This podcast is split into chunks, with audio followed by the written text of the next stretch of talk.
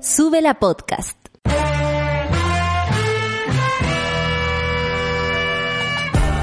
Cuando despiertas en otra sintonía, ves las cosas que otros no ven. Si a veces sientes que estás viviendo en Mordor, o como diría mi abuelita, te sientes como chancho en misa, este es tu lugar. Bienvenido al grupo de contención más diverso de la historia. Para ser parte, solo debes escuchar al resto, participar a tu manera, reír fuerte y comprometerte a buscar más misioneros para esta comunidad. Agarra tu taza y sírvete un buen café con nata, que ya está aquí nuestra guía espiritual, Natalia Valdebenito. 9 con 2 minutos, iniciamos el café con nata del día de hoy poniéndole todo el ánimo para que se levanten, monada arriba, los corazones, la mamita, el papito, quienes nos están escuchando, los hijos chicos, los chicos chicos, claro, la niñita mujer, el niñito hombre. Obvio, levanten a todas las criaturas. Eh, es, eso ya sí que pasó de moda, niñito hombre, niñita mujer, eh, ¿Se acuerdan? ¿Y, qué, ¿Y le nació? Se mejoró la, se mejoró la sol. ¿En serio? ¿Y qué fue? Niñita mujer. Eh, bueno, ahora todo es incierto respecto a eso y me encanta. Lo prefiero así. Un mundo diverso. 9 con 3 minutos y vamos al informe del tiempo, monada, porque aquí en la capital se informan más de 20 grados. Voy a revisar porque dijeron que era bastante más cabres, ¿ah? Les voy, voy, a abrir esto, espérense un poco. Mire que tengo toda mi adera. Yo soy la michelada de esto, ¿ah? les digo. Eh, Santiago se siente igual un poco más de calorcito. Eso se los digo yo desde acá. Y anunciaron también para esta semana altas temperaturas en, en el norte. Eh, por ejemplo, en Copiapó ya se anuncian para esta semana más de 30 grados. Hoy día Copiapó, sí, 26. Se ve nubleque, pero igual la sensación térmica es de mucho más. eh, Santiago, 26 grados. Rancagua, 24. Muy cerca de Rancagua, por supuesto. Santa Cruz con 18 grados. Eh, la Serena, nos vamos, volvemos y vamos para el sur, para el norte, para el sur, para el norte. Me encantaría poder viajar así. 19 grados. Talca 20 grados. Eh, en Valdivia, ahora que tenemos el contacto en directo con el matinal Valdivia, 12 grados por allá, va a estar, eh, igual se va a sumar el sol. De todas maneras, les vamos a preguntar a ellos cómo está el tiempo. Una pregunta como muy de tatita, pero bueno, acá la hacemos porque somos una señora, francamente. Coyhaique 8 grados y Torres del Paine 6 grados, Juan Fernández 14, Isla de Pascua 22 y la Antártica menos 4 grados. Así nomás es la situación. Vamos a los, a los titulares. Partimos con un titular que nos alegra muchísimo. El Premio Nobel de Física fue otorgado a Roger Penrose, Rainer Hensel y Andrea Guess por sus estudios sobre los agujeros negros y dos mujeres al mismo tiempo ganan el Nobel de Química. Estamos muy felices por esa situación y vamos a, por supuesto, empezar con esa noticia en nuestro miércoles feminista. Reporte diario del MinSal informó 1.554 contagios y la lamentable cifra de 33 personas fallecidas. París, el ministro París, responde a la Corte Suprema y fíjense, el chico Ñiñao acusa a la Fiscalía de entorpecer la labor del MinSal. Avísenle a París que lo van a acusar de entorpecer la labor de la justicia y así nos vamos, de ida y vuelta. Abogados del presidente Piñera y Mañalich, oye, la dupla, recurren a la Suprema para apoyar negativa de Mañalich a entregar correos. Es cierto. Piñera, el presidente de Chile, el Poder Ejecutivo, lo que hace es intervenir o querer hacerlo, eh, básicamente, y pedirle a la Corte Suprema que por favor, bajémosle, bajémosle dos cambios a esta acusación y, no me pidan lo que no quiero entregar Aquí, por supuesto, cae de cajón el dicho, ¿qué escondes? ¿Qué esconde Manuel Mayra? No, ese era otro, otro dicho. Eh, el que nada hace, nada teme. Bueno, saludamos a Manuel Mayra en el caso de que esté despertando. Yo para lo imagino durmiendo. ¿ah? ¿Qué quieren que les diga? Se excusó. Funcionaria clave del MinSal no fue a comisión que revisa acusación a Mañalich. Vamos a saber por qué. Sharp en problemas y en la mira de la Contraloría. El alcalde de Valparaíso detecta mal uso de dinero, es decir, 931 millones y además, eh, que yo creo que finalmente la plata obviamente es un problema grave, pero el trabajo adolescente y si eso habría estado eh, bien documentado está en duda. Vamos a estar atentos de lo que sucede. Presupuesto 2021. Hoy, ayer le dimos una vuelta a esto y no les digo, ¿ah? es para puro enojarse. Instituciones culturales enfrentan rebajas de 8 al 25% de recursos. Así nomás es y es bastante. Y bueno, y tenemos otros detalles para dar a propósito de, del presupuesto presentado por Briones Pillín, Pillín, Pillín Briones. Al final, los únicos que terminan pagando las crisis son la gente, pero de, al parecer, desde ese lugar no hay ningún tipo de esfuerzo que no sea pedirles a ustedes que devuelvan los 500 lucas. A mí no me llegaron las 500 lucas, por eso digo a ustedes. Mucha gente le llegó las 500 lucas y hoy día quieren que las devuelvan. Qué horror. Katy Barriga viajó a Argentina a ver ballet. ¿Mm? ¿Qué me dicen ustedes? Se levantó tipo ocho y media, sí, ¿ah? porque el, no, que ella se levanta a las nueve, ¿se acuerdan? Cuando el, el, el marido va a defenderla va y dice, oye, oye, a ver qué pasa. Si ella se levanta a las nueve. Y todos como, eh, es tarde, bebé, eso es tarde. ¿ah? La vida del, del ser humano, del chileno y la chilena media, digamos, eso es tarde. Bueno, Katy Barriga viajó a, Argentina a ver ballet y la Contraloría le pide devolver los 14 millones de pesos que, se gastó. Porque solita, al parecer, no fue. 9 con 8 minutos, bueno, tal vez llevó a sus bailarines de los videos a ver ballet para aprender. ¿Ah? Las justificaciones pueden ser variadas.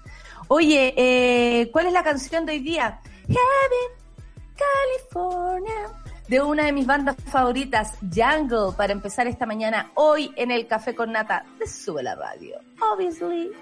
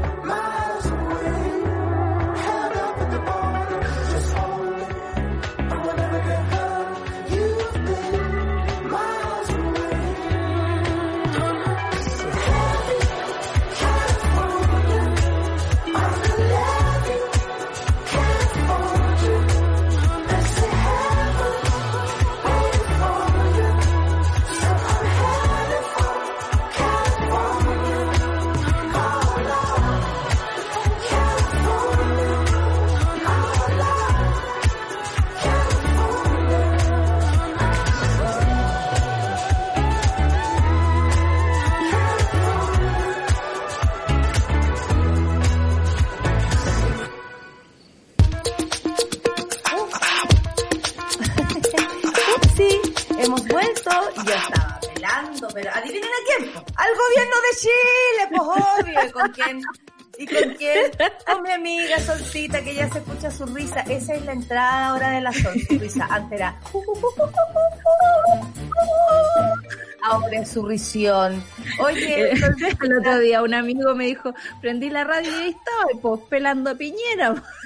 Bueno, a eso me dedico, claro. No es, no es, posible aparte hacerlo de otro modo. Discúlpenme, pero no es posible. Oye, eh, eh, hay una cronología eh, que están empezando a hacer algunas personas de lo que pasaba antes del 18 de octubre, porque estamos viviendo como hace un año la conmemoración de esos días. Y claro, el 7 de octubre, luego de un polémico anuncio, el gobierno mediante el ministro de Economía comenzaron las declaraciones que molestarían a todos. Son, parece, las de, las de las flores. Este fue el gallo que dijo lo de, Fontaine. Entonces, claro, ahí era como el, empezar a, buscar a, juntar la rabia y en verdad yo me acuerdo que en esos tiempos nosotras en el café con nata nos preguntábamos qué pasaba. ¿Por qué todos los días habían este tipo de declaraciones tan eh, desafortunadas, tan faltas de respeto? Me acuerdo. Eh, claro, levántense más temprano porque así van a alcanzar la tarifa más baja del metro, por ejemplo. O vayan a comprar flores, que eso es lo que bajó, eso lo dijo la raíz. Bueno, Fontaine fue el del metro a propósito de la caga que quedó después. Oye, pero creo que se conmemoraba el día en que habían subido los 30 pesos.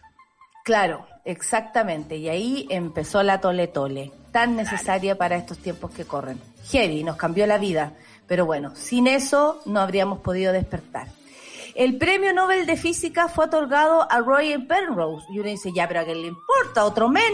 No, lo que pasa es que Reinhard Hensel y Andrea Guess también, porque sus estudios sobre los agujeros negros los llevaron a recibir el premio de física. Así nomás es por su investigación. Andrea Guess, la estadounidense, por su investigación sobre los agujeros negros. Eh, están todos muy, muy está todo, sí, y, quisimos empezar con esta historia y esta noticia porque nos parece que mm, es muy, es muy interesante enterarnos, por ejemplo, que Guess es apenas la cuarta mujer en ganar el premio de física tras 109 años de historia y más de 200 galardonados. Ante ella lo recibieron la canadiense Donia Strickland en el 2018, María Goldpermeyer en 1963 y por supuesto la legendaria Marie Curie en 1903 donde dijo, espero, ah no, esto lo dijo que es, espero poder inspirar a otras mujeres para que se adentren en el campo de la física. Hay mucho por hacer, declaró en la teleconferencia tras el anuncio. Eh, el secretario general de la academia explicó que hubo una demora en el anuncio porque no se había logrado contactar a los ganadores y son a los primeros que se les contacta para luego pues. eh, informarlo.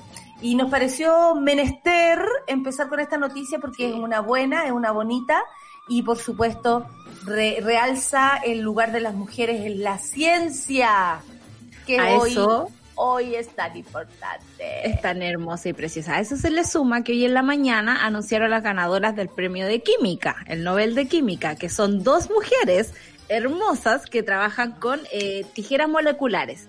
Y eso significa que... Pero a ver, pero ¿cómo es eso? Es como, como lesbianas moleculares. Exacto. Un saludo a, todas, a, todas las, a todas las mones. Básicamente son dos editoras de genes. Y, y con eso, digamos, el, editoras de genes, porque ellos hicieron como otro mapa de los genes y en ese mapa se puede editar, por ejemplo, las enfermedades hereditarias. Entonces ellas no hacen como un traspaso de un gen eh, a otro, de un gen de una persona a otra persona, sino más bien editan con lo que hay en el cuerpo humano. Entonces eso abre un campo de investigación tremendo y a mí me parece que ya era hora que la academia se pegara al cachofazo y empezar a premiar a las mujeres y a entender que no es que no haya mujeres inteligentes haciendo ciencia, es que las barreras de entrada son tremendas. Todas las físicas y astrónomas, por ejemplo, que he conocido en mi vida, siempre me han dicho, trabajar en este mundo es muy difícil. Hay cosas que se dan por asumidas, que, o sea, el feminismo está año luz de entrar ahí en, esos campos de la ciencia. Por eso es tan importante que gente como la del, del comité, el de la Academia del Nobel, se empiecen a pegar estos alcachofazos y empiecen a entender que los tiempos que corren no están para pasar 100 años premiando solo a cuatro mujeres, me parece. No, y además, bueno, 100 años eso habla del patriarcado, Claro, patriarcado. Me viene la patriarcada cuando, me, cuando eh, eh, tú me cuentas esas cosas respecto al tiempo. Pero, eh, como han dicho científicos, incluso men, diciendo, no hemos restado, el otro día escuché a un señor decir, nos hemos restado del el talento de las mujeres. Él que, que trabaja con muchas mujeres le decía a la periodista, no tienes idea eh, lo, lo, lo, mucho que saben las mujeres, decía, lo mucho que, que y cómo además su pensamiento crítico y todas las cosas que a, una la componen, ¿no? Eh, sirven, po sirven. Pues. Finalmente, todo lo que en algún momento de las mujeres se trató como una debilidad, en ciertas cosas y en muchas cosas, diría yo, son, son fortalezas. Y desde ese punto de vista, él decía, no nos podemos restar del talento de las mujeres, de la inteligencia de las mujeres, y esto lo acredita una vez más. Imagínense, premios Nobel para mujeres, estamos muy felices, sobre todo en el área de la ciencia, que bien sabemos que en Chile se le bajó el presupuesto, pero vamos a hablar luego de eso. Eh, le quitamos las becas a todos nuestros científicos que están afuera, no le alargamos nada, provocando que todas sus investigaciones se atrasen o mueran, francamente. Exactamente. A los investigadores se le, y a las investigadoras se les está quitando presupuesto para investigar, para descubrir, para convertirse en esto. Eh, para terminar la noticia, las mujeres que ganaron el premio Nobel de Química es la francesa Emmanuelle Carpentier y la estadounidense Jennifer Doudna. Para no, por supuesto, dejar de nombrarlas. Un método, como dijo la Sol, desarrollaron el método para la edición de genes que ayudaría a combatir el cáncer. Imagínate tú. ¿Por qué no habrá respuesta para el cáncer? Ay, las podrían responder las farmacéuticas, ¿eh? Bueno, eh, 9 con 18 y vamos al reporte diario porque así nomás es la cosa, 1554 casos de contagio coronavirus en las últimas 24 horas hasta el día de ayer y 33 personas fallecidas. Eh, Pacientes críticos, como se informa, son 113 y 645 personas están conectadas a, ventilación mecánica invasiva en estos momentos. Como siempre, se informa cuántos ventiladores hay, pero bien sabemos que la trazabilidad, ayer me vino a visitar mi hermana, nos vimos afuera, fue hermoso. Eh, y afuera, con mascarilla, en la calle y todo, porque la tía Nati muy, muy exagerada. Muy segurito. Y, eh, muy segurito. Y eh, pues tía Nati, anda a vernos para la casa. Y yo, ¿eh? A ver, Beatriz, a ver, Beatriz Amanda, a mi sobrina. Bueno, y la cosa es que me decía, pero ¿por qué? Y, y hablamos de la trazabilidad si no se, o sea, yo que viví la experiencia de tener una persona cerca, me di cuenta que en Chile trazabilidad no hay por ejemplo. Entonces, desde ese punto de vista, es imposible que tengamos un control de la enfermedad.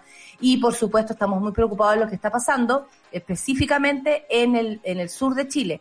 Eh, porque la cosa por allá está extrema respecto a la población, son menos, es una gran ciudad, por supuesto, es un gran territorio, eh, hermoso por lo demás, pero están viviendo hoy eh, situaciones bastante complicadas y están trasladando desde Punta Arenas a Santiago pacientes a propósito de la ocupación hospitalaria, que no es menor ese, ese rollo, porque sabemos que si colapsa, los hospitales colapsan, em, las clínicas es más difícil. Ahora, es heavy, Solcita, para entrar al tema, eh, suelten los correos, así se va a llamar esa sección.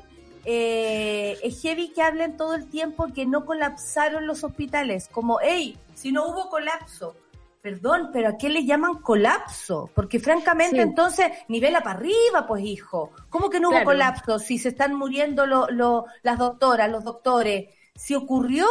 Yo te contaba el otro día que al doctor de, cabecera de mi madre eh, se le murieron ya dos amigos.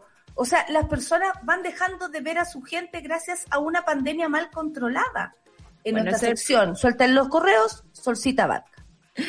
Eso es el problema de tener un subsecretario que ha estado ligado a los comercios de las, de las clínicas, por ejemplo, que es un ingeniero comercial. El primer subsecretario de salud creo que tenemos que no es médico, eh, por lo tanto su criterio es absolutamente economicista. Tiene que ver con cuántos ventiladores te tiro encima y te pongo en la cara, básicamente, y no, por ejemplo, en cuidar a los equipos médicos que ya estuvieron saturados durante junio y ahora ya se están dando vuelta en círculo porque empiezan a perder eh, como esa capacidad de asombro ante eh, que haya mucha gente muriendo a tu alrededor o francamente lleváis tanto tiempo sin ver a tu familia que ya te estáis transformando en un poco en zombie, ¿cachai? Eh, es impresionante cómo no hay énfasis ni atención en eso y solo hay molestia por parte del ministro, por ejemplo, cada vez que se habla del asunto es como, usted no me venga a tocar aquí el, el, al, al equipo médico. Y ese, esa indignación sin acción, eh, nos tiene con un 5.9% positividad eh, dando vueltas en Chile. O sea, de verdad los países serios, y sé que lo hemos repetido un montón de veces, empiezan a desconfinar con 1%, 2%, a lo más 3% positividad. En Chile, digamos, esas precauciones no se han tomado, todos los criterios son mucho más laxos. Por lo tanto, tenemos un, un, un un montón de personas a las que le estamos tirando una carga que no les corresponde, que podríamos haberlo hecho mejor. Y eso es lo doloroso de toda esta situación. Oye, y a mí me impresiona la cara en alga, hay que decirlo, de esta gente cuando tiene que dar en la televisión entrevista. Yo ayer veía a Zúñiga y él diciendo que los números, que está todo correcto, que lo que quieren proteger es la, es la, ¿cómo se llama? La privacidad, de las personas a propósito de los correos que eh, no quieren entregar. Y claro, lo único que provoca esto es que necesitamos que se vean esos correos. O sea, es todo lo contrario, hijo, por favor. Pero espérate, que hoy día Zúñiga en otra radio estaba diciendo así como, no los vamos a entregar porque además esto lo está pidiendo un alcalde comunista en, en plena candidatura. Y es como, francamente, se te acabaron los argumentos porque de verdad, esta cuestión es como... el argumento. A 25 años del disco de Shakira. Estás como gato de espalda diría mi tata. Exactamente. No, y dime tú el cantinfleo de, de Belolio. ¡Uy, Dios mío! ¿Qué eh, Pinocho de Shrek eh, eh, quedó chico. ¿Cómo le vamos a decir que lo que estamos diciendo, si queremos ocultar, no significa que estamos ocultando? Todo lo contrario, significa que estamos protegiendo, porque ocultar no es lo mismo que proteger. ¡Ándate a la creta! Mal, mal, mal. Pero así de verdad que era como, ayude, en, la sección, ayúdeme usted, compadre, porque francamente no me, ayudó. No me ayude tanto. No, amigo, no me ayude, tranquilo, no, me ayude. Pero yo, oh, mansa canción que nos tiró el, Lucho, perdón.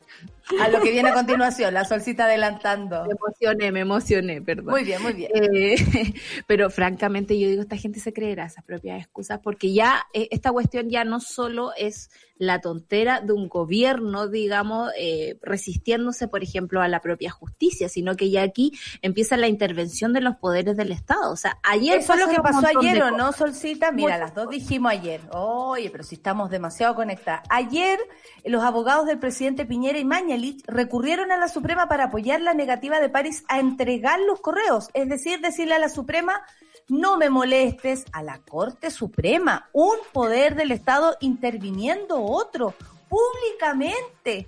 ¿Qué es esto, Chilezuela? Claro, pero ¿qué, es este, ¿qué, es este, descalabro? Yo francamente no entiendo dónde estoy parada. Bueno, es así nomás la cosa, como les dije, los argumentos de los abogados. Gabriel Saliansky, no. Saliasnik. Saliasnik, gracias. Y Samuel Donoso apuntan, me acordé de, otra cosa. me acordé de otra cosa. Perdón, perdón, perdón. Y Samuel Donoso apuntan a que la orden carecía de todo fundamento legal y que incluye necesariamente el examen de documentos reservados cuya divulgación afecta a la seguridad nacional. Es ahí, en ese argumento donde están escondidos Mañalich y Piñera, que esta divulgación afectaría a la seguridad nacional. ¿Por qué? Porque dicen que se, se expondrían los datos de la gente ¿Cuándo les ha importado? Facebook les mandó saludos. ¿A dónde la vieron? ¿Qué les importa? Bueno, como ya lo había hecho París en su respuesta a la Suprema, el chico aniñado, así es como le digo yo, los abogados explican que tanto Mañalich como la subsecretaria de Salud Pública, Paula Daza, esta es otra que también va a salir más tranquila, y la ex jefe del gabinete del ex ministro tuvieron que coordinar la adquisición de insumos para enfrentar la pandemia, como respiradores mecánicos, por ejemplo, las rutas comerciales y traslado de los retiros de los referidos insumos. ¿Se acuerdan los primeros días de la pandemia?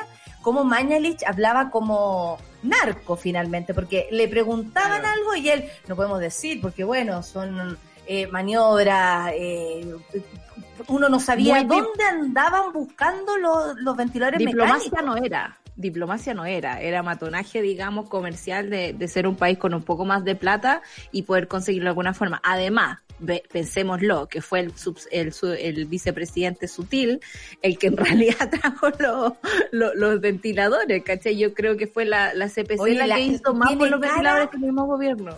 yo sé que no se juzga por la cara, pero no, más allá de feo lindo, me da lo mismo, pero sutil tiene cara de, de, de, de pilluelo, weón. Tiene cara.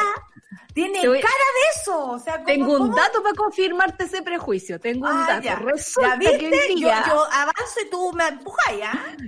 yo te empujo, pero con el dato. Resulta que hoy día se supo eh, que sí, Ponce también tiene cara de. Ah, no, no puedo decirlo. cara de pillín, cara de pillín. cara de pillín, cara de pillín, pillín, Hoy día se supo que esta gente, una, una, una parte de la gremial, ¿no? De, de la Confederación de Producción y Comercio, eh, estaba comprando frambuesas a China, las traía a Chile, les ponía una etiqueta de premium y las mandaba a Canadá, fíjate, cobrando como tres veces más. Francamente, ese, ese pequeño hecho en este momento tiene a Sutil un poco asustado y sobre todas las cosas porque uno puede hacer toda esta pillería acá en Chile. ¿Te acordás de esa subsecretaria o que vendía frutilla en el camión de la, de la municipalidad, así rasca, de rasca. Eh, pero afuera uno no puede hacer esas cosas. Chile, un país que saca cada pesimen, weona, no, oh, Bueno, ya, eh, entre las frambuesas y los correos, bueno, se agregan además que entregan acceso a todos los correos, entregar acceso a todos los correos implicaría dar a conocer información sobre mercados, proveedores, acuerdos, negociaciones, coordinación, logística. Nada de eso me parece peligroso si es que la información es segura, por ejemplo. en ese pero acuérdate que había muchos antecedentes también de que el subsecretario Zúñiga y sus amigos estaban cobrando de más la residencia. Y, o sea, aquí, aquí ah. sabríamos como el negocio de la pandemia, francamente. En ese sentido, indican que resulta clave conservar su resguardo de cara a las necesidades actuales y futuras ante una enfermedad de estas características y evolución desconocida. Bueno, lo que estamos viendo, esta es mi opinión, es lo que nunca habíamos podido ver si no fuera por las redes sociales y por lo rápido que ha actuado la Fiscalía en este caso. Yo creo que por eso eh, Mañalich y Piñera se atreven, porque creo que es una osadía, pedirle a la, a la, a la, ¿cómo se la Corte Suprema que, que, eh, como, que no me molesten, porque finalmente están haciendo eso. Y París, por otro lado, el ministro París se cuadra con su gobierno, ¿no?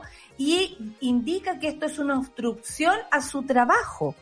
¿Quién le va a avisar a París? Levante la mano el que le vaya a avisar a París que él está obstruyendo la justicia y que eso tampoco es correcto, menos cuando la información hoy es tan importante para saber el por qué en un país como Chile, pequeño, con, con las regiones absolutamente apartadas una de otra, donde si se hubiese cerrado cada región, al menos por dos semanas, no habríamos tenido este número fatal de 10, más de 17 mil personas fallecidas. En nuestro país eso es mucho.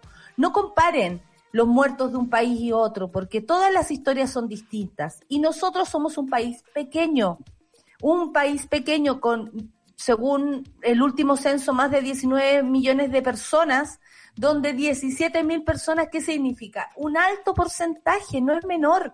Entonces, son familias con que hoy día lo están pasando mal y es heavy ver cómo Piñera además actúa de una manera absolutamente antidemocrática, Sol. Y eso es lo preocupante acá. Esto es antidemocrático, absolutamente. Pedir de un poder a otro, que no se le importune, que no se les permita ser transparentes, porque aquí lo que se está pidiendo es transparencia, es muy grave. Por eso ayer los trending topics eran suelten los mails, suelten los correos, y como leí ahí, eh, M de miércoles demuestran los correos. ¿Qué ocultan estos correos? ¿Qué ocultan?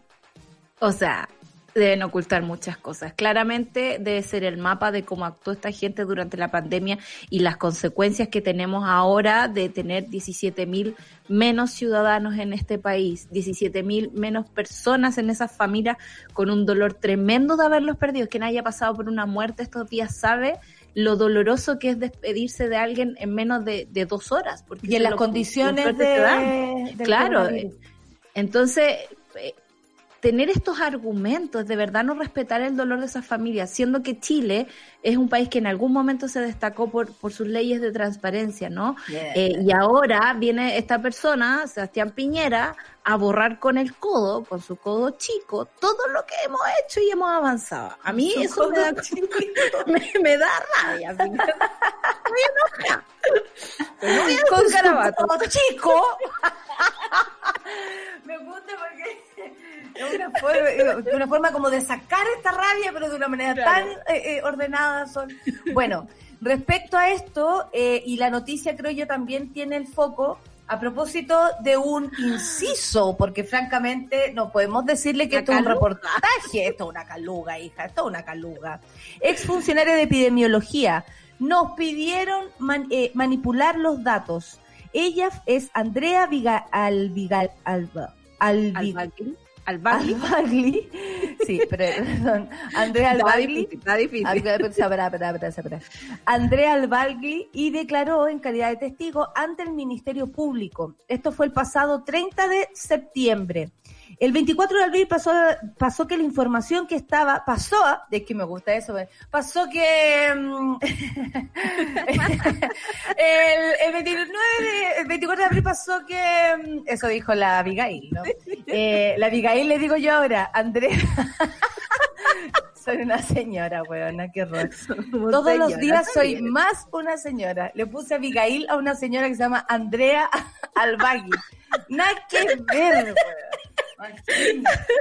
Esto es como juntar eh, una cosa a la otra. Soy mi abuela, soy mi abuela. 934 y soy mi abuela. Vita, te amo. Bueno, el 24 de abril pasó que, como caso que, 24 de abril pasó que la información que estaba en el epi, eh, eh, Vigilia sobrepasó lo, lo informado por Mañalich. Así que cuando ya había recibido la base de datos, mi jefatura directa, Rodrigo Fuentes, me indica que por pedido del ministro hay que borrar los últimos registros para hacerlos calzar, porque si bien podía haber diferencias, la información de la Vigilia no podía exceder lo que lo informado por el ministro. Nosotros, según ella, no lo hicimos. Esta parte de la declaración de la ex jefa de enfermedades no transmitibles del Ministerio de Salud, MinSal, Andrea Albagli, eh, no, y dime el apellido que sigue, weona. Irru, Irrutegoyena. No, no, no. Ya dejémoslo como Andrea Abigail. Entrega del... Irurete. Mira, le encanta, le encantan los apellidos de cinco sílabas. Yo tenía un profesor que era muy fan de eso.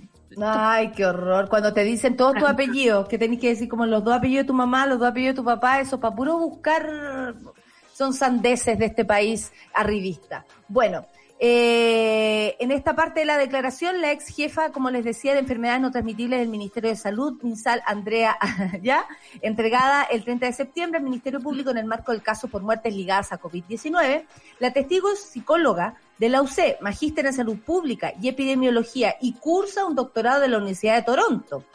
Eh, será por eh, será becaria. Bueno, antes de, renunciar al, al MinSal, el 15 de septiembre, pasó a trabajar en el equipo liderado por Rodrigo Fuentes, quien es el jefe de la Oficina de Vigilancia de Enfermedades Transmitibles. Ella también es cercana a Revolución Democrática, dice acá. La señora Andrea dijo que renunció porque empezó a hacer un doctorado y también porque me sentía éticamente muy incómoda con la forma en cómo se manejaba la pandemia. En relación al día en que, según dijo, le solicitaron calzar las cifras, señaló que nos pidieron que modificáramos el informe y la base de datos a lo que el ministro había dicho. Fue verbal, pero hay más testigos. Estaban todos en la oficina. Pía Álvarez, Silvina Alvarado, Patricia Cerda, Rocío Martínez, Fabio Paredes, Mario Soto. Ahí te con nombre y No sueltan los, los correos, pero hay alguien que suelta los nombres. Añadió que renunció en parte por ese episodio cuando nos piden manipular la base de datos, que aunque no se haya hecho, se tomó una decisión que si bien no es falta administrativa, sigue siendo reprochable por una decisión que no informar todo lo que se está, lo que se podría informar. Eh, Andrea también indicó que detectó un, vínculo entre fallecidos y condición socioeconómica. Esta parte a mí me dolió el corazón, porque que heavy que no se considere como la parte de la problemática de nuestro país en especial, porque cada país tiene su problemática, su situación, y en este caso es la desigualdad y es la pobreza. En Chile hay pobreza y mucho más extendida de lo que creemos, conocemos y queremos aceptar. Bueno, André indicó, perdón, que detectó un vínculo entre el fallecimiento y condición socioeconómica, pero que eso no fue tomado en cuenta por las autoridades del MinSal. Lo que dice esto entonces, ella eh, habla de no haber manipulado porque se retiró justo en el momento en que le pidieron hacerlo, como que no le gustaba la, o sea, como que en el fondo también fue el Ministerio Público a declarar para que, o sea, se están todos salvando solo, solices, no queda otra. Y yo creo que lo que dice ella es súper importante, estamos súper pasados, pero básicamente ella dice que le dieron una instrucción de forma oral. Imagínate tú lo que está en esos mails. O sea, si, si lo quieren guardar de esa forma, es porque no solo se hicieron chanchullos de forma formal, sino que también por la, por la vía oral, ¿no? Oye, vamos a escuchar música y luego tenemos el matinal Valdivia porque necesitamos salir de esta situación. Francamente, entre tanta corrupción en Chile, no se puede más que otra cosa que escuchar música y pensar en el cine. Vamos a escuchar la canción de Mamita Soul, así le vamos a poner hoy día, así le puso nuestro DJ de Ronettes y Be My Baby. Vamos a escucharla ahora, Café con Atención.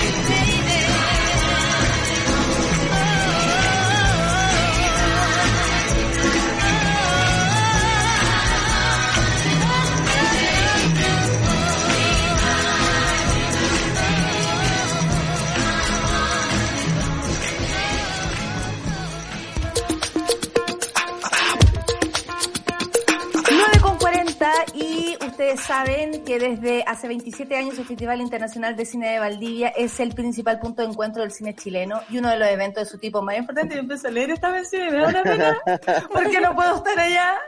Conéctate con los clásicos del futuro entre el 5 y el 14 de octubre en fitvaldivia.cl. Regístrense en fitvaldivia.cl y disfruten de las películas gratuitamente porque ahora tenemos en conexión a los animadores, a la animadora, al animador del matinal Valdivia. pero la revelación de los matinales.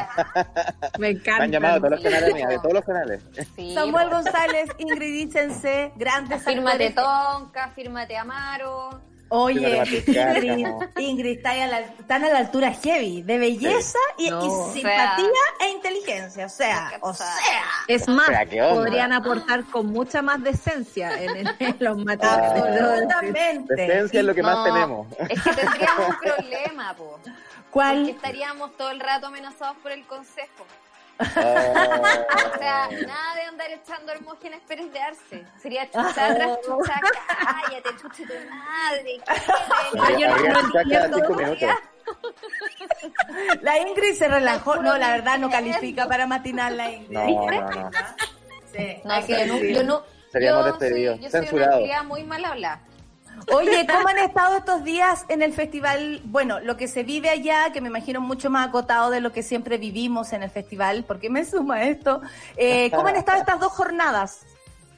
Yo encuentro que maravilloso, encuentro que se puede, el poder ver películas desde la casa está increíble. Yo ayer me senté en la noche a ver películas en mi cama y claro, no podemos juntarnos con los amigos, pero que suceda de forma virtual está súper bueno. Como yo le dije a mis viejos, miren, conéctense acá, vean películas ahí, usted en el comedor, yo en la cama, y encuentro que eso está bueno, como que tiene un lado positivo esto que sea virtual y de poder ver películas desde nuestros hogares cuidándonos y que el festival siga sucediendo igual, eso está súper bueno. Sí, eso es lo que comentábamos ayer, una por otra, o sea, por un lado, claro, no, no, no van a venir a Valdivia y qué sé yo, los que, los que no somos de acá, eh, se pierde ese, ese encanto de correr de sala en sala y de ver las mm. películas en pantalla grande. Y de comentarlas después eh, también. En compensación, la gente que no puede viajar va a poder ver películas que no, a las que no tiene acceso comúnmente.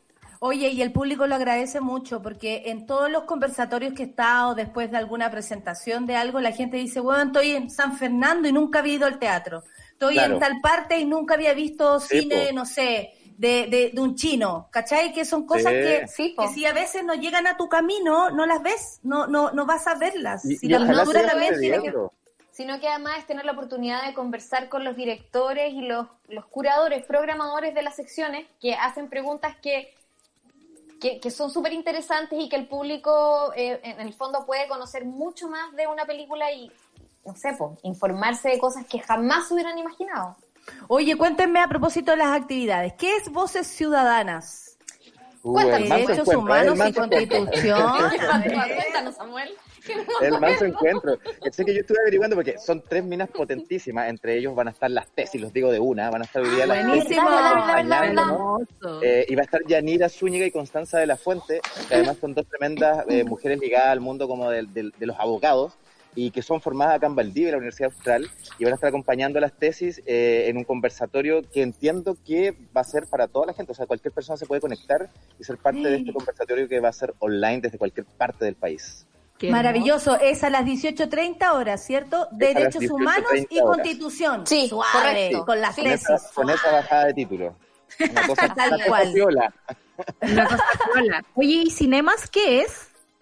Cinemas. es un Cinemas, claro, es una asociación que nace este año entre Butaca Los Ríos, que es una plataforma nueva, eh, netamente creada y formada acá en Valdivia, que responde un poco a la necesidad de darle vitrina y demostrar eh, la cultura a nivel regional más ligado al escénico, es decir, a la música, al teatro, al circo, y que se vincula con el Festival de Cine de Valdivia y arman esta plataforma en la cual se han estado exhibiendo distintas actividades de toda esta índole, o sea, circo, música, en vivo también, de forma virtual, y dándole tribuna a muchas eh, compañías, muchos grupos ligados a la música que quizás la gente no conoce y que es una buena oportunidad también para escucharles y verles. Que en años anteriores era en vivo, pero ahora como existe esta plataforma que se creó, como dice Samuel, Butaca Los Ríos se suma a, la virtualidad de transmitir los eventos que antes bueno, eran en vivo. sabemos que Valdivia además te pone en una disyuntiva, porque a la misma hora te pone a veces como esto está bueno y quiero ir a ver esta película. Ya a las seis y media pasa todo. Además, hoy día las, hay una función de la película chilena Mosca de Cristian Elwin y Martín Núñez. Cuéntame, Ingrid. Eh, sí, efectivamente. Y después de esa función va a haber, no sé, a las 8 va a haber un, conversatorio o QA con los directores que son Cristian Elwin y, Martín Núñez, con la programadora de esta sección que es Vania Munchin. Así que está imperdible no solo la película, sino que lo que decía, poder conversar después y, eso, está bueno eso de poder conectarse después y conversar con, la, con los ¿Cachai que eh, respecto eh, a los próximos festivales que vengan, ahora que tenemos esta seguridad de tener esta plataforma, que todos nos, también ya, ya sabemos que podemos dar entrevistas, estemos en el lugar de donde estemos, vamos a poder tener acceso a esos, a esos directores y directoras que antes no, puta, no pudo venir porque es un intocable, ahora va a estar en un conversatorio y lo ponemos en una pantalla. Así es. no? Así es. Como que hay dos cosas muy, muy mezcladas que en algún momento, como nos contaba Raúl, eh, se quiso, eh, se quiso hacer, que era como lo, lo, lo, remoto, que es lo, de internet, y además lo presencial. Pero como este año mixta no, hoy día solamente eh, es por la vía de internet. Despidámonos y, dejen invitada a la gente con las coordenadas para seguir al tanto de lo que está pasando en el FIC Valdivia bueno, como siempre, ingresen a ficvaldivia.cl, eh, loguéanse para ver las películas. Inscríbanse, inscríbanse, es fácil, exacto, Y va a estar siempre eh, abierto y disponible el contenido que se está transmitiendo eh, de los conversatorios, el matinal, por ejemplo, que viene ahora a las 10 de la mañana, con grandes invitados. No va a estar la bien. Y... hoy, y hoy, y hoy, hoy yo creo que es lo más importante, o sea, no es lo más importante, pero a mí me tiene como conmocionado que es este tremendo encuentro de las 18.30 horas con las tesis con Yanira Zúñiga, Constanza de la Fuente, hablando de derechos humanos y constitución, que está, pero no puede venir mejor. Hoy Luis nos cuenta que ayer vio La Mujer de los Gatos. Le gustó y ya, mucho. Y ya se ve para arriba. Excelente. Se despide entonces el dirigida por eh, Bodanovich y actuada por Karim muy bien, eso fue el anuncio que hicieron ustedes ayer, así que para que vean que lo que ustedes dicen, la gente los escucha. Atención. Se despide Ingrid Isense, Samuel González desde el matinal. Chao, Valdivia. Chao. Buen día. Hoy yo lo voy a echar de menos después cuando no vengan. Oh. Bueno, si no viene el otro año, nos veremos de forma virtual. Claro. Chao chicos, que les vaya bien, gracias. Chao Natalia. Chao. Chao, chao. Oye, eh, me suben el ánimo los chiquillos desde Valdivia, debo decirlo. Eh, me encanta que estén del otro lado con ese ánimo, además, como no se corta. tan prendidos, tan. ¿Hacemos la mierda? no sé cortar. ¿Qué pasó? cortar la Ingrid.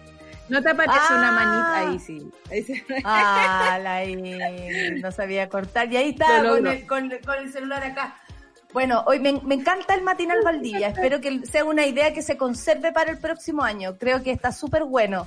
Eh, oye, Solcita, sigamos con las malas noticias de este país. Ya no sé por dónde. Sigamos con las malas noticias.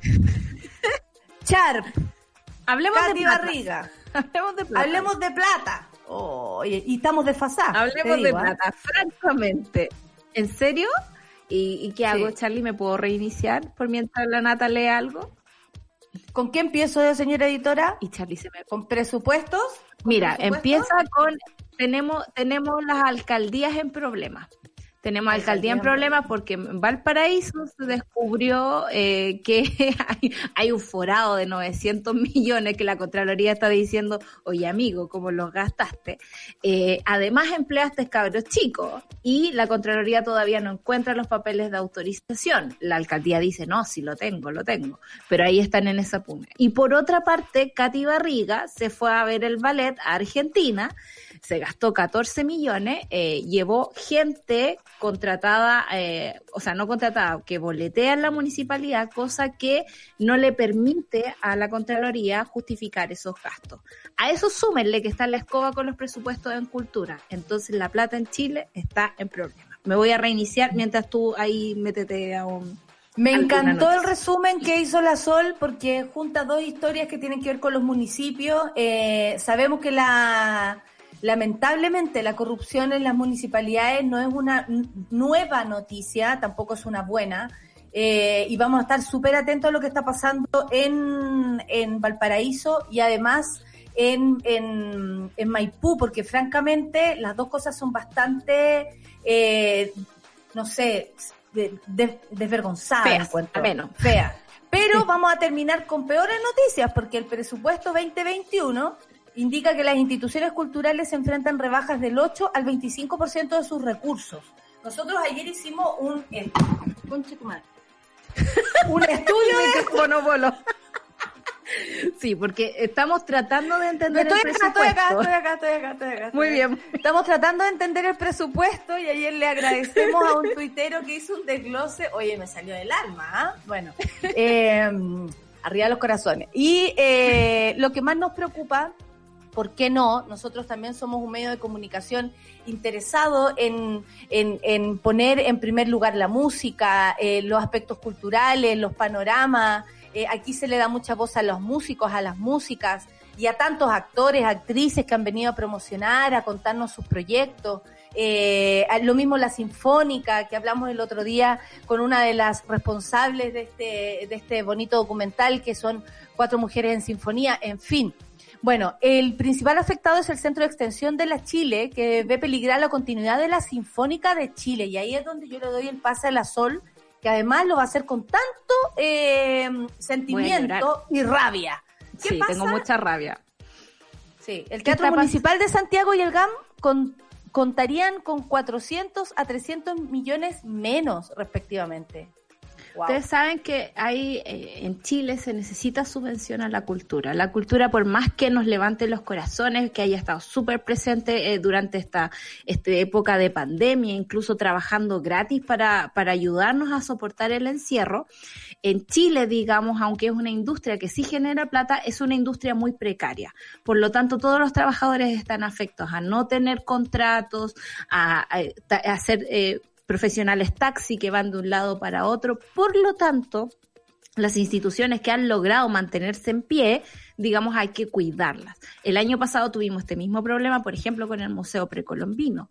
Y este año es el GAM y sobre todo el, Centro de Extensión de la Chile, al cual yo le tengo mucho cariño porque la mayoría de mis viernes en Santiago los he pasado ahí, eh, están peligrando por el recorte de cerca del 25% de su presupuesto. Esto significa menos músicos, menos músicos, digamos, que han entregado, que ya tuvieron un problema porque el Teatro de la Chile está en plena Plaza Dignidad, básicamente y desde el 18 de octubre en adelante no se pudo tocar más. Sin embargo, ellos siempre ahí estuvieron haciendo, digamos, streaming, estuvieron comprometidos con la causa, hicieron conciertos afuera y a mí me parece que cuando la música clásica es un lugar tan difícil de llegar, como por prejuicio la gente le tiene mucho miedo, eh, no ver las cosas que, se está, que están pasando y que se dan de forma lenta es muy miope por parte de este gobierno. Si uno va al teatro y, sube al tercer piso, cacha que está lleno cabros chicos, lleno de estudiantes, lleno de jóvenes que pagan sus dos luquitas para ir a, con su tarifa rebajada, digamos, a ver al teatro.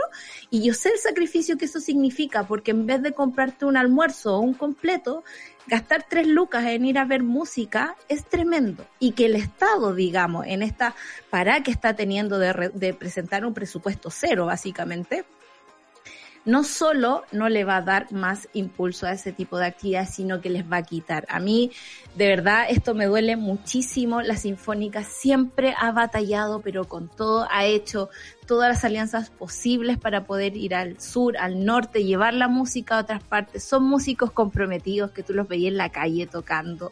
Eh, eh, además de, su pega ahí mismo. Y, claro, habla muy mal de este gobierno que en plena pandemia, digamos, cuando es un, un, sector que por, porque por último podría mantener el presupuesto es un sector al que no has pescado. La ministra de, de, de, las culturas no existe, básicamente. Todos los artistas están pataleando por ahí y sobre todo los lugares donde se hacen conciertos de, de gran magnitud. Esos son los que están más afectados en este momento. El teatro, de forma súper accesoria, ha podido, no sé, manifestarse en plataformas digitales. Pero Mira, vamos, vamos a... lo mismo escuchar música en vivo. Esa cuestión es bien complicada. Y eso es lo que más extrañamos de, en esta pandemia. El organismo, un organismo artístico como el Centro de Extensión de, de la Universidad de Chile comienza a vivir su propio drama de inminente emergencia económica. dependiente del Ministerio de Educación, la división que maneja la Orquesta Sinfónica de Chile, el Ballet Nacional Chileno y la Camareta Vocal, sufriría un recorte de un 25% de su presupuesto en el proyecto enviado a trámite. Otra institución cultural que no depende directamente del MINCAP, como la Fundación Orquestas Juveniles, por ejemplo, también está sujeta a esta medida de austeridad.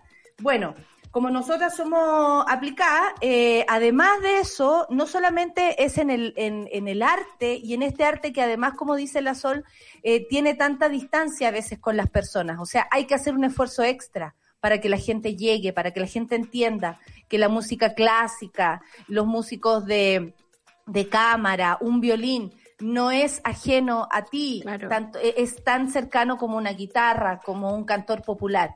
Entonces hay que hacer un esfuerzo, hay que hacer un esfuerzo de un punto de vista artístico, ¿cachai? Y en eso no hay sol. Ahí le estáis pidiendo peras al olmo. Ahí le estáis pidiendo peras al olmo, porque estas personas nos alejan. Sí, pero nos alejan del arte, porque el arte hace pensar, el arte hace que la gente se movilice, el arte en toda su expresión, en toda su expresión, en, las gráficas que vemos en la calle, la música clásica y todos los tipos de música, los estilos, el teatro, eh, la escultura, las pinturas, todo nos hace pensar. Y estas personas entienden que pensamos menos, sentimos menos, nos conectamos menos entre nosotros si nos quitan esto. Esto también es un, es un abuso de poder, porque ¿quiénes pueden acceder a esto? Los que tienen plata o los que tienen acceso a conocerlo simplemente. Yo si no hubiese nacido frente a un teatro, no sé qué habría sido de mi vida, y lo digo en serio, porque donde vivía no iba a tener acceso jamás a una situación como esa, a valorar el teatro, a conocerlo desde niña. Lo mismo tú, Sol. Si tus padres no hubiesen puesto en ti la música, tampoco habrías podido, si no fuera por tu búsqueda personal, por entender que no hay una distancia entre tú y la música, sea cual sea. Entonces aquí hay un punto de vista de parte del gobierno. ¿Por qué? Porque se toma como algo menor, se toma desde donde tú puedes sacar dinero. Llamaron la atención, por ejemplo, que los fondos en arte escénica subieron. También llamó la atención que en el fondo audiovisual los, también aumentó. Pero esto se habla que se hace por, una, por un afán propagandístico, como para quedar bien con el cine, comillas, para quedar bien con la tele, comillas, a propósito de series o todo lo que se puede hacer al respecto. Pero no, el arte no es solo eso ni darle en el gusto a ciertas personas. El arte es para compartir, el arte debiera ser algo de acceso fácil y la cama y, esta música también. Y aquí hay un punto de vista artístico-cultural de parte del gobierno de Chile que por supuesto detrás de una pandemia está escondiendo este tipo de cosas. Porque mañana vamos a seguir con todos los recortes de presupuesto. Tenemos anotado, hijo tenemos los apuntes ahí, pero listo.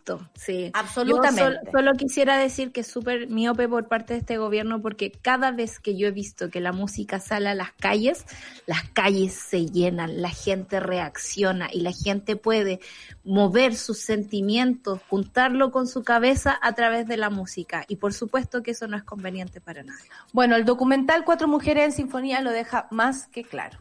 Vamos a escuchar Javiera Mena con Espejo aquí en Café con Nata, en Suela, que tenemos una invitada, además atómica, para lo que viene a continuación en nuestro panel feminista. Javiera Mena, Café con Nata en Suela.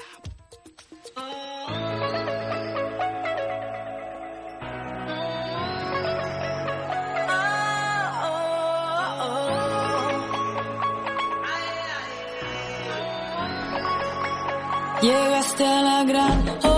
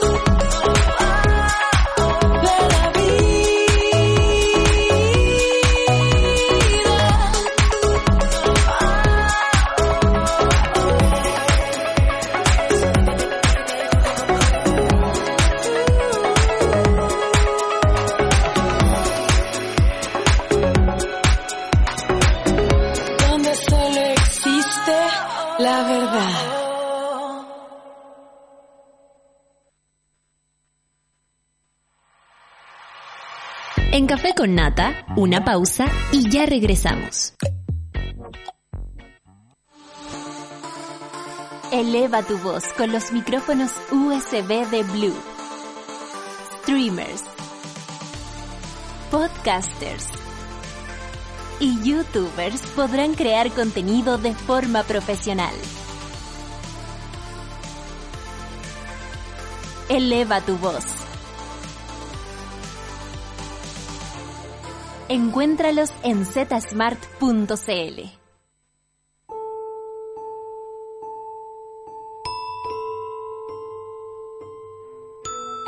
El cine es conexión entre seres humanos, es una ventana al mundo. El cine cruza todas las barreras para encontrarnos a través de la pantalla. Del 5 al 14 de octubre de 2020 te invitamos a vivir un festival de cine desde tu hogar en ficvaldivia.cl. Vigésimo séptimo FIC Valdivia en línea, conectados a los clásicos del futuro.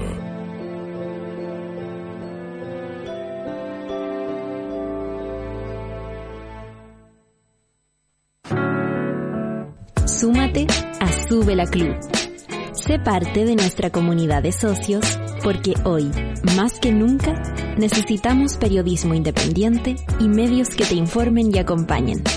Entra a subela.cl slash club y ayúdanos a construir un nuevo medio para un nuevo Chile. Te estamos esperando.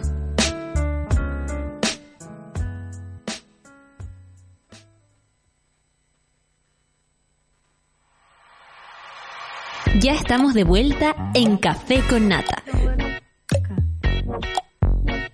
¿Ya descargaste la nueva aplicación de Sube la Radio? Apostamos por nuevos contenidos y la independencia de las plataformas. Por eso queremos contarte que en nuestra aplicación puedes escucharnos y vernos en vivo, disfrutar de series y documentales, enterarte de las últimas noticias, tendencias y encontrarnos en el Sube la Club.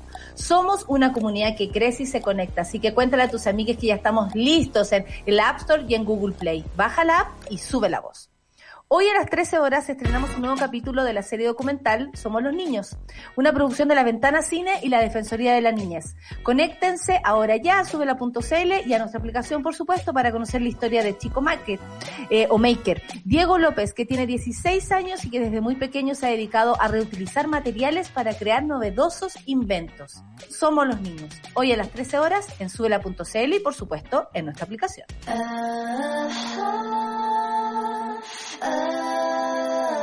La revolución será conversada o no será. El panel feminista lo hacemos todas en Café con Nata. Bueno, tenemos que aceptar que estamos absolutamente eh, en llamas porque tenemos acá a, a, una invitada muy especial que anduvimos siguiendo, la verdad, y entre nosotras la hemos eh, hemos hablado muy bien, no la hemos pelado, profesora, en ningún caso, sino que queríamos hace mucho rato tenerla acá de la red de politólogas, pero tantas cosas más. Janet, Jan Simón, eh, bienvenida a nuestro programa. Eh, la profe Simón, Simon, ¿cómo le digo, profe? Porque usted dijo, no me digan profe, pero ¿cómo le digo? Sí, no, bueno, muchos me dicen profe justamente porque no saben cómo decir mi nombre. Pero yo siempre digo que mi mamá me dice Jean ¿cierto? Pero acá muchas veces digo Jenny, para que, para que sea más fácil. Pucha, la profe. Yo lo pensé en francés. Jean Simon. Jean, Jean Simon, sí, Jean también. Simon también, ¿cierto? Pero, claro. Sí. Ya, pero si la mamá le dice Jean, así nomás se llama, ya. porque la mamá manda. Sí. Eh, bueno, con, con la profe, con la profe Simon, como le vamos a decir, eh, queremos hablar de lo que está pasando en Estados Unidos. Hoy día a las nueve, a las 10 de la noche está el segundo eh, debate eh, ahora con los vicepresidentes de cada uno de los candidatos. Y eh, la primera pregunta, ayer Michelle Obama, como me cuenta mi amiga Sol, eh, dijo que aquí en esta elección Estados Unidos se jugaba la vida. Según usted, profe, ¿qué se juega Estados Unidos con esta elección el 3 de noviembre? Bueno, es que durante un poquito más de tres años que ha gobernado Trump, ¿cierto? Hemos visto una, primero yo diría una desintegración de, de, las reglas informales de la democracia, ¿cierto? Eh, en Estados Unidos tenemos mucho, es como eh, de cumplir la palabra, de respetar como conceptos como fair play, de cierta manera, y ese da una cierta flexibilidad a la política que permite eh, avanzar, hacer cosas y no siempre ir chocando. ¿Cierto? eh, y eso es fundamental dentro de la política, porque en la política no tenemos contratos, ¿cierto? Uno tiene que cobrar la palabra, como eso, si uno dice una cosa y después hace otra cosa, eh, entonces ese se va desintegrando con Trump, porque Trump es súper, eh, yo diría, hay, hay, un cierto elemento de eso acá también, ¿cierto? si, es, eh, si nos dice que es ilegal, lo puedo hacer, ¿cierto? Como eso falta un poquito más de, de reflexión y esa fue su posición. Muchos, muchas personas votaron por él justamente porque iba a desordenar las cosas. Porque también, igual como en Chile, yo encuentro hay, hay muchos elementos parecidos entre Chile y Estados Unidos en que eh, en la política ha ido pensando solamente en la parte electoral, de ganar escaños, de, de ir promoviendo su agenda y hemos olvidado de, de, bien común de cierta manera. Y Trump en eso es, no sé... Eh, Pasó todos los límites. Eh, eh, como 100 mil por ciento eh, más allá de otros. Y cuando uno que ha ido mirando la política de Estados Unidos, uno piensa en George Bush, por ejemplo, eh, hijo, ¿cierto? Y uno, uno criticaba en ese momento, pero Trump es como tan extremo que hasta George Bush parece normal, ¿cierto? Pasó lo no, mismo la otra vez. Es que de verdad es como tan difícil como eso. Por eso que eh, uno nunca antes podía imaginar una presentación como la que hizo Michelle Obama, eh, porque no se metía de cierta manera, un poquito como que en Chile también, ¿cierto? Que mm. Eh, un expresidente no va comentando sobre el nuevo gobierno, ¿cierto? Es como un cierto respeto y esas no son, son reglas informales.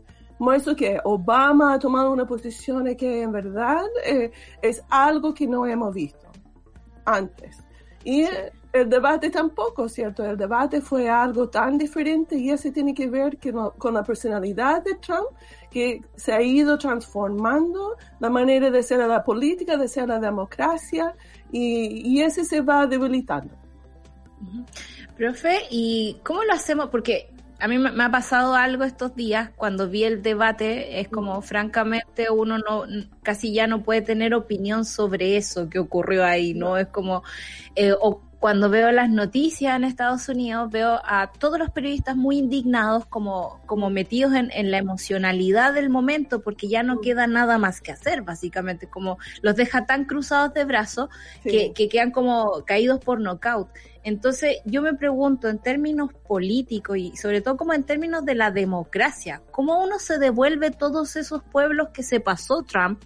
Para, para, para tener una conversación real y decente donde Bush vuelva a estar en el lugar donde estaba Sobre todo, como dice la profe, que Estados Unidos mantiene esta como lógica republicana de hacer las cosas, o sea, como, como bien llevada de hacer las cosas, un respeto por ciertos eh, parámetros. Y, como dice la Sol, Trump se pasó, ¿cómo lo hacemos para volver a, a lo correcto? a los básicos. Eh, a los básicos. Bueno, ese que plantea Biden, ¿cierto? Y por eso que tiene cierto apoyo y también es importante reconocer que él es muy centrista, ¿cierto? Y eh, que podría ser un equivalente acá, no sé, pero esencialmente es una persona que que no necesariamente tiene un programa tan, eh, tan claro. En contraste con Bernie Sanders, ¿cierto? Que tenía una serie de temas que estaba promoviendo y, y tiene una visión del mundo y, y va luchando por, por, sus ideas. Biden es como, eh, no sé, aquí parejito. Amarillo, de cierta manera. se va moviendo, ¿cierto? Excelente. Eh, sí, como eso hay que ver como, pero que es Tarjeta amarilla, tenemos tarjeta amarilla. Pero es una persona decente, ¿cierto? Como eso que se va planteando es, es una, una elección entre Trump, una persona egoísta que no cuida a la gente, con una persona decente, un, un buen papá, un buen marido, ¿cierto? Eh, que va abriendo espacios. Y yo diría, yo destaco eso. Uno de los temas muy importantes de Biden es justamente Kamala Harris, ¿cierto? En el sentido que uno de los grupos que ha sido eh, como que ha apoyado más al Partido Demócrata y siempre vota, pero en verdad no han, eh, no han estado tan presentes en los círculos de poder son justamente las mujeres afroamericanas. Como eso, el hecho que Kamala Harris eh, está ya fue central, central, central para, para ir generando y como transformando también el Partido Demócrata, porque como ustedes saben, la política tiende a ser cosa de hombre y en Estados Unidos yo diría aún peor que acá en Chile, porque en Chile, cierto, Michelle Bachelet dos veces ha ganado y bueno, en, obviamente en el, en el Congreso mucho menos, pero yo diría hay un poquito más espacio para, para la mujer y ese podría ser como también el efecto eh, indirecto de la llegada de Trump ha sido también la llegada de muchas mujeres eh, de color, como se dice en Estados Unidos, poderosas, ¿cierto? Que van a ir cambiando la manera de ser la política y ese yo diría yo confío que Biden va a ganar. Cada vez estoy un poquito más seguro. ah, ¿en serio? ¿Ese, ¿Ese es su diagnóstico? A ver, no habíamos pasado esa pregunta, pero ¿cuál es su diagnóstico? Porque claro, yo quisiera agregar que, que, nadie creía que podía ganar Trump. Entonces incluso ahora las encuestas y las sensaciones, como que uno desconfía de uno misma. Claro. Sí, no, sí. Pero yo diría justamente por lo que pasó con Hillary Clinton, van analizando, buscando visibilizar cuáles son los temas. Y a partir del debate, que es muy interesante, salieron uno, una encuesta, estudio de opinión que plantea que uno, las personas mayores de 65 están votando ahora por Biden, que no hicieron con Hillary Clinton y no por Trump. Y también la mujer blanca que votaron por Trump la, última vez, muchos están votando por Biden ahora. Ahora igual, y ese yo quiero destacar también el tema de Fox News, ¿cierto? Porque cuando vemos a una persona indignada en relación al debate, vemos CNN, ¿cierto? Y CNN al final ha tomado una posición yo diría, muy a favor de Biden, justamente porque han sido muy atacados por Trump durante todo, todo el gobierno. Pero Fox News, por el otro lado, es que va presentando una visión, eh, como esencialmente hay mucho, eh, yo diría colaboración, en verdad hay mucha colaboración entre la Casa Blanca y, y Fox News que va favoreciendo una visión del mundo que, que lo, la gente que apoya a Trump se mantiene. Y Trump no ha bajado de lo como 40% que, que él tiene. Pero sí, es súper importante, es como otro punto que hay que mirar, que las encuestas no necesariamente miran, el tema del voto, ¿cierto? Eh, el, el, Partido Republicano está presentando una serie de querellas en distintos estados en relación al tema del voto eh, porque por el voto por correo, de cierta manera, ellos están cuestionando una serie de prácticas y quizás eh, va a generar una situación que a pesar que eh, la gente votaron, eh, no lo van a reconocer los votos o lo van a cuestionar. Pero eso también acá en Chile es súper importante, el tema del apoderado de mesa en las elecciones y no tenemos esa figura en Estados Unidos. Ah, perfecto. No está la, la, la, figura del fiscalizador del pueblo, digamos, como de la persona que está ahí a propósito de. Sí, porque, eh, bueno, yo creo que este escenario tampoco se lo imaginaba Trump. No imaginaba una pandemia, tampoco, más allá de, de ser eh, claramente racista, tampoco se imaginó que, por ejemplo, iba a existir el suceso del asesinato de George Floyd, que por supuesto hizo explotar este sentimiento eh, de defender a, nivel mundial. Eh, a los afroamericanos, digamos. Entonces tampoco hay, hay cosas que son como estos sucesos que aparecen y que estos candidatos, y, yo creo que Trump menos los tenía en su órbita. ¿Qué cree usted que hizo que además, porque hay un, poder supremo que tiene este hombre ahí, toda la gente sabía cómo era, eh, no hay ningún secreto de Trump, eh, yo diría, eh, como están todos en la, en la mesa, se le nota demasiado cómo es y quién es. Eh, pero también se cruza con, lo, con, esto, con las inclemencias del tiempo, la pandemia que por supuesto ha sido pésimamente tomada en sus manos y hoy día él siendo víctima de aquello, aún peor. ¿Qué cree usted que hizo que la figura de Trump se empezara a, desdibujar? Y que yo creo que en algún momento nadie pensó que íbamos a estar tan cerca. Ayer leía que CNN ponía un 14% de diferencia entre Biden y Trump. Eh, ¿Qué, qué, opina usted de eso? ¿Cómo lo ha visto eh, durante todo este tiempo? Porque son los imponderables. Sí, es que ya, el tema de COVID-19 claramente jugó un rol y que va afectando si pensamos, por ejemplo, en el término de la persona mayor de 65 años y mm. la preocupación que tiene, como eso, eh, la manera que Trump ha ido manejando la situación eh, no ha generado una, eh, un sentimiento que de, colaboración. Él siempre va echando la culpa a otros niveles y no va generando un discurso de, unidad de cierta manera o de, apoyo, que estamos todos bien, etcétera, sino es, como muy egoísta, que ese, ese parte de su problema y su manera de liderar. Eso, eso yo creo que influyó mucho en esa parte. Y claramente el tema de George Floyd, pero yo diría el caso de George Floyd especialmente tiene que ver con la grabación, porque es mm. sumamente importante reconocer que ese está... Eh, eh, la cantidad de casos que tenemos de violencia eh, policial en Estados Unidos es impresionante y lo que pasó con George Floyd fue en verdad, yo diría también afectado por el COVID-19, que estamos todos encerrados y que pasó eso y de cierta manera una necesidad uno de salir y de expresar y la frustración. También quiero destacar la marcha de mujeres al inicio, ¿cierto? La inauguración, ¿cierto? De, de Trump. Como eso, han habido como una necesidad de, de como desafiar ese, ese poder que uno no entiende, de cierta manera. ¿Cómo puede ser que la, la sociedad estadounidense votó por, por Trump y se mantiene como el Partido Republicano, puede seguir también apoyando eh, esa posición, ¿cierto? Y ese es como una cosa de mucho más larga data y tiene mucho que ver justamente con el nombramiento de la, última jueza, ¿cierto? Que va a reemplazar a, Ruth Bader Ginsburg, seguramente, que eso ha sido la motivación para muchos que apoyan a Trump de, de aceptar todo el resto.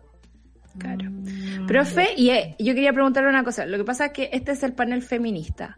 Y llevamos aquí todo este rato hablando de las consecuencias de una masculinidad tóxica, básicamente, sí.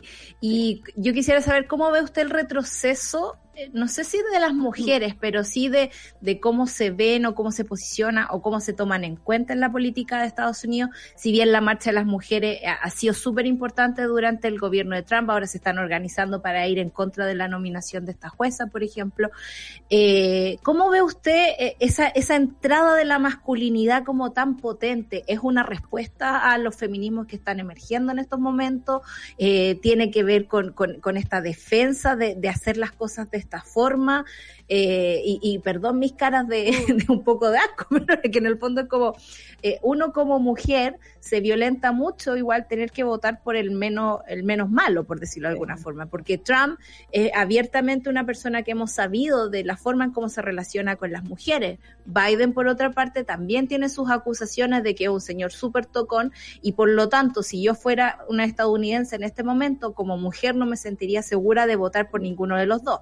Poniendo el problema en perspectiva, sabemos que cualquier cosa es mejor que Trump, pero digamos, eh, me preocupa ese, esa emergencia de esta masculinidad versus, digamos, los temas de las mujeres que siguen actuando, pero en otros caminos que no son como los más formales. Paralelo, claro. Sí, sí, una súper buena pregunta, pero yo diría que, que Biden, ya, Biden es de otra generación, ¿cierto? Es como Trump, pero de cierta manera sí, es mejor que, que Trump, yo diría menos tóxico, ¿cierto? Eh, que sí, es el, más menor en el contexto, pero que yo destaco de Biden es justamente eh, Kamala Harris, porque hay que pensar que ella tiene 77 años, ¿cierto? Que, que no es menor, es que es, es una edad bastante mayor, que implica que cuando uno va eligiendo a Biden, uno está eligiendo también a Kamala Harris, que seguramente es como de cierta manera de ir abriendo un espacio que permite al futuro que vamos transformando la manera de ir pensando la participación de la mujer como presidenta, que, que uno tiene que considerar que Hillary Clinton no ganó parcialmente porque es una mujer inteligente, ¿cierto? Y que en Estados Unidos claramente hay muchos tanto mujeres también, ese que me, de verdad me chocó mucho, que la, muchas mujeres blancas, educadas, votaron por, eh, por Trump. Es que eh, no, no, no entra en mi cabeza, ¿cierto? Como eso, eh, Biden el más menor, yo diría también eh, vamos a ver la, lo, lo, protagonismo que va surgiendo dentro del Congreso. Yo diría Nancy Pelosi, eh, ha sido, pero es cierto, que ha sido, pero impresionante y en, su manera de, manejar la política. Pues yo, yo espero, yo creo que justamente para contrastar con lo que es Trump, se van a ir fortaleciendo. Yo, yo tengo confianza. Pues hay que ir abriendo los espacios. Y al final, la edad es que hay ciertas edades, de cierta manera, que se, uno tiene que esperar que, se mueren de cierta manera. generacional, hay, claro. Hay, personas que no van a cambiar, ¿cierto? Y uno, y yo creo que hay muchas personas así, que y en, todo, en todos los países, ¿cierto? Mm. ayer, en, me parece, en, en una mujer subió una cosa a los países, una lista de los países que han logrado igualdad de género. Primeros días, todo vacío, porque no hay ningún país en el mundo donde se ha logrado, logrado igualdad de género, ¿cierto? Como eso, hay mucho que trabajar y hay que seguir como planteando los temas, cuestionando y así uno va avanzando. Eh, dicen que uno de los temas que más ha puesto como en peligro, comillas, eh, porque no se sabe hasta el final, eh, el, éxito de, Donald Trump es a, a, propósito del coronavirus, de su, como usted dice, como de esta forma de verlo egoístamente, como sálvese quien pueda. él mismo ha recibido un tratamiento absolutamente intocable para el resto de las personas ¿Cree usted que, que la, la, conociendo más la comunidad o cómo piensan, o, creemos cómo piensan, porque hay tantos mm. Estados Unidos, ¿no? Eh, están los del interior, están los que trabajan en los campos, están los extremos que no sé, o sea, que, que de verdad es súper distinto a Los Ángeles, a Colorado, o sea, todo es muy, muy, muy, muy variado. Eh, ¿Qué cree usted que puede afectar estos últimos días? Porque Trump todos los días hace un show. Y así lo hemos llamado acá, todos los días. Eh, todos los días apareció, se sacó la mascarilla, se veía ahogado. Eh, eh, y, cómo usted cree que esto juega estos últimos días precisamente o qué irá a pasar? Porque también hay algo que a mí me preocupa mucho y que es a lo que Estados Unidos no está acostumbrado, que es que eh, él ha, dicho que no estaría, no, no podría aceptar una derrota y resulta que Estados Unidos es uno de los países que no tiene historia respecto a la, por ejemplo, las Fuerzas Armadas en contra de las personas, más allá de los pacos eh, haciendo cosas que no corresponden, como en cualquier parte del mundo.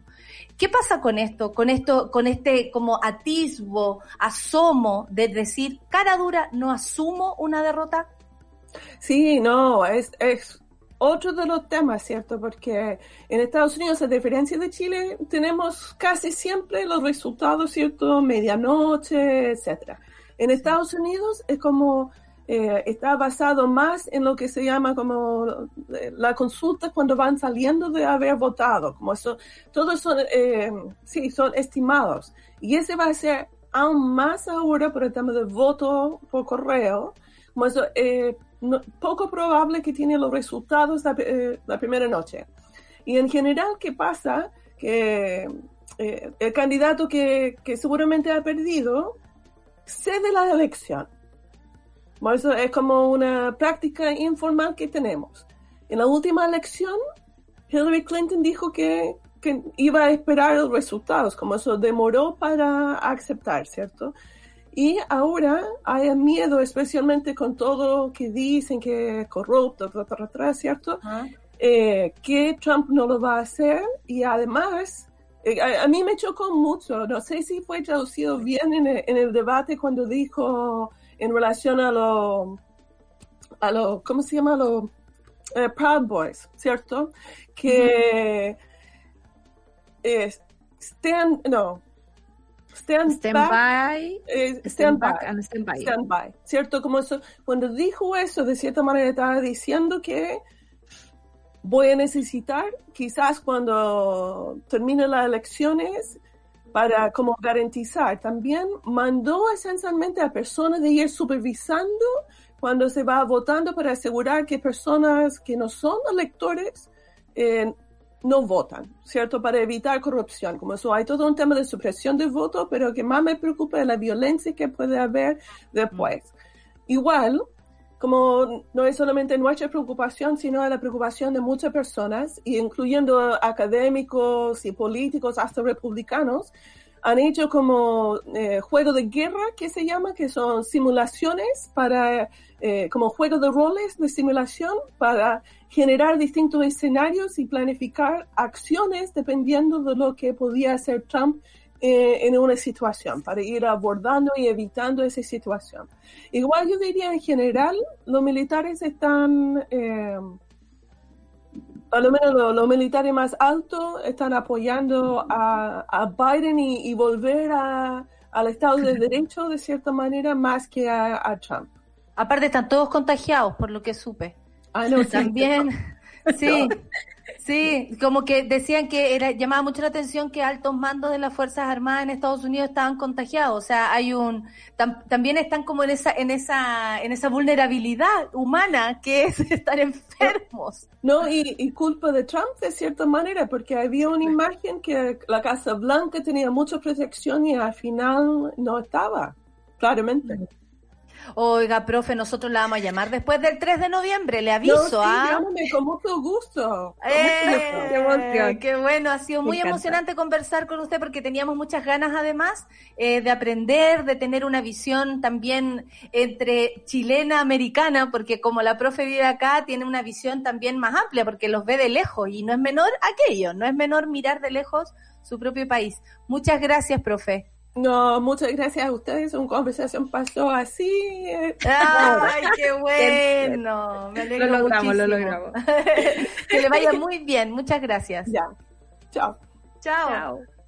¿Viste, Solcita? Era lo que esperábamos. Sí, sí totalmente. Sí, sí queríamos hablar de Ah, no, pero de verdad, cuando quiere, me encanta hablar de Gracias, profe. Ya. Oye, eh, estamos terminando nuestro programa. Chao, profe, que le vaya bien. Suerte en su día, cuídese mucho para el 25. Eh, eh, vamos a hacer, bueno, el final de nuestro programa, así lo terminamos con la profe que la esperábamos hace tanto rato, como decíamos con la Sol, nos encanta todo lo que está pasando, no, digo nos encanta porque lo llevamos como una teleserie lo que pasa en Estados Unidos, pero es súper importante a propósito de Chile. Entonces, súper bueno mirar con la expectativa de quienes saben lo que ocurre. Y nada, pues, Sol, nos dimos un gustazo. ¿Qué querés que te diga? Estoy muy feliz sí. con esta entrevista. ¿Qué querés que te diga? Si usted lo dice, editora, yo también estoy feliz entonces. Rayen Araya, ¿cómo está, periodista? Feliz también, pues, para entrar en onda al tiro. Yo estaba muy impresionado hoy día en la mañana con las frambuesas, ¿cacharon esa cuestión? Sí, sí la pelamos. Oye, la pelaron también. Sí. Impresionante. ¿Por qué? Con lo importante que son los berries para las mujeres. Por cierto, pero además de eso, ¿por qué tenemos que hacer noticia por esas cosas? Entonces, ahora cuando diga, ah, Chile, que los que falsificaron las frambuesas, que las mandaron como orgánicas. ¡Qué que... rasca! ¡Qué ra... Vamos wow. a volver a un grito que teníamos hace tiempo. Terrible. ¡Qué rasca! Terrible. ¡Qué rasca! Terrible. Oye, ¿qué trae el bueno. Super Ciudadanos del día de hoy? Hoy día entramos en materia que de algún modo nos sirve también para seguir analizando lo que ha pasado en torno a la pandemia. Son cifras esta vez reunidas a través de la encuesta social COVID 2019 que se hizo con eh, la gente del Programa de Naciones Unidas para el Desarrollo, el PNUD, el INE, el Instituto Nacional de Estadísticas y el Ministerio de Desarrollo Social.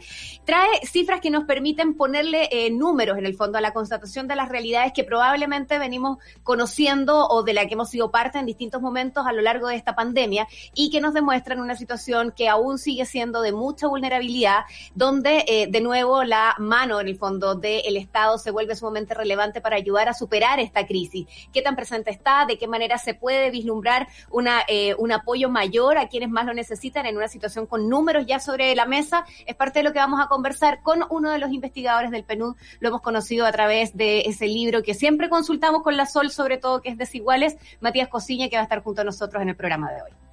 Perfecto, porque números es el tema. Lo, suelten las cifras, suelten los mails, suelten los números. ¿Hasta cuándo? ¿Hasta cuándo? Solcita, nos despedimos, nos vamos nosotras. Nos despedimos, Tenemos nos un montón mañana. de noticias. La señora para de mañana. Chaleco Beige nos va. Sí, nos vamos la señora del chaleco. Del chaleco beige. Ah, nos vamos. Gracias Solcita, gracias Nos equipo, vemos. gracias Charlie, Clau, Luis, Seba, a todos los que están detrás del Café con Nata. Y le doy la bienvenida a mi querida Rayen Araya con Super Ciudadanos. Chao. Chao. Eso fue Café con Nata. Gracias por ser parte de esta comunidad y hacer de Mordor un lugar más apacible. Natalia Valdebenito te espera de lunes a viernes a partir de las 9 de la mañana en el matinal más piteado de Chile. Solo en Sube la Radio y en otra sintonía.